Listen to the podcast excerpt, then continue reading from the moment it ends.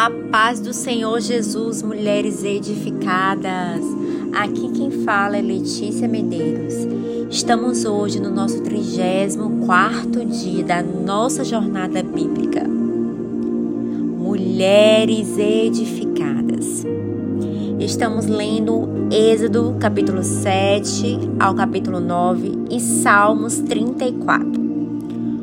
Vamos meditar hoje no livro de Êxodo 7, a partir do versículo 1. O Senhor disse a Moisés: Preste atenção, dou a você a minha autoridade diante do Faraó e Arão, o seu irmão, será o seu profeta.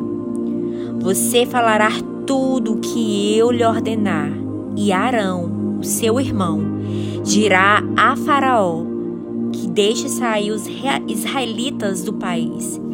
Eu, porém, farei o coração de Faraó resistir, embora multiplique os meus sinais e prodígios no Egito. Ele não os ouvirá.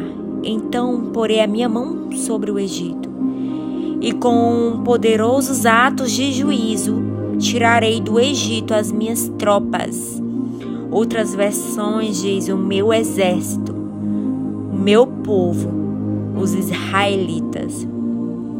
Assim, os egípcios saberão que eu sou o Senhor. Quando eu estender a minha mão contra o Egito e tirar de lá os israelitas. Nossa.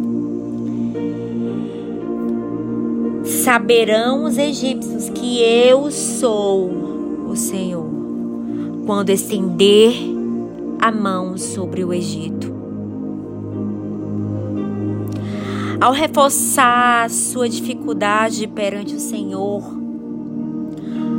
e de sua limitada oratória em versículos anteriores, Moisés e seu irmão Arão novamente deveriam comparecer diante de Faraó para interceder pelo povo.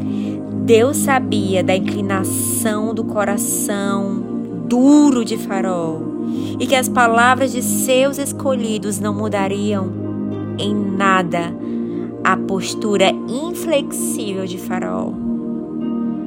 Mas a teimosia daquele rei e a murmuração do povo ensinariam a Moisés uma dura e preciosa lição de que ele era apenas um instrumento de Deus.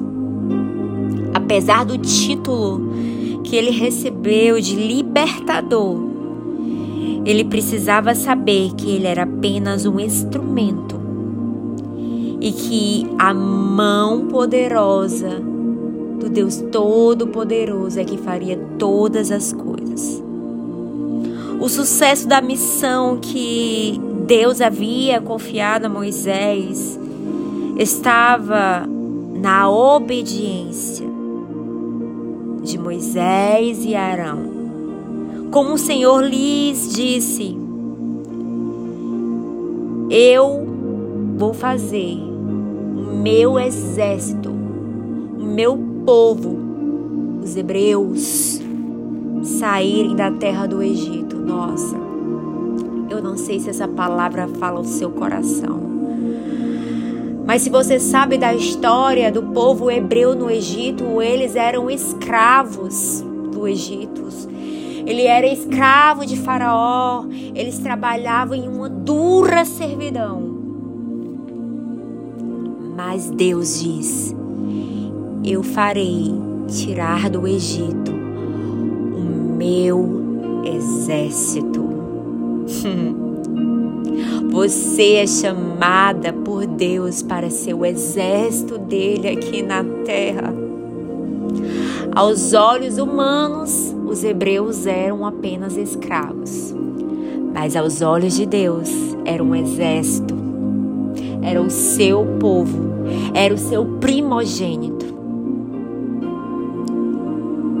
Deus queria trabalhar no coração de Moisés um sinal de obediência, que ele deveria obedecer a voz de comando e tudo aquilo que ele orientasse, ele deveria fazer, mesmo já falando que o coração de Faraó seria endurecido. Ele teria que cumprir a missão de cada etapa que Deus o chamou para fazer. Porque na verdade, Moisés fazia parte de um plano divino, como um instrumento preciso para libertar o seu exército do Egito. Talvez Deus tenha lhe chamado como uma libertadora. Uma libertadora da sua casa, da sua família. Tenha lhe chamado como uma missionária para ministrar a multidões ou a poucas pessoas. Não importa o lugar que Deus colocou você para ser uma libertadora. Às vezes Deus vai te chamar apenas para você ser uma libertadora dentro da sua casa. Ser uma libertadora no seu trabalho. Ser uma libertadora no seu ministério. Ser uma libertadora nas ruas para evangelizar. Não importa o lugar que Ele te chamou. Importa a missão que Ele colocou nas tuas mãos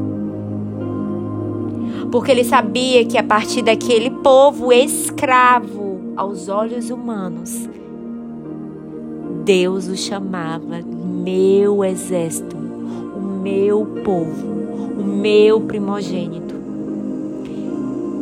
Sabe, querida, talvez você esteja como Moisés, Senhor, eu não sei falar eu não sei como me expressar, eu não sei como fazer algumas coisas.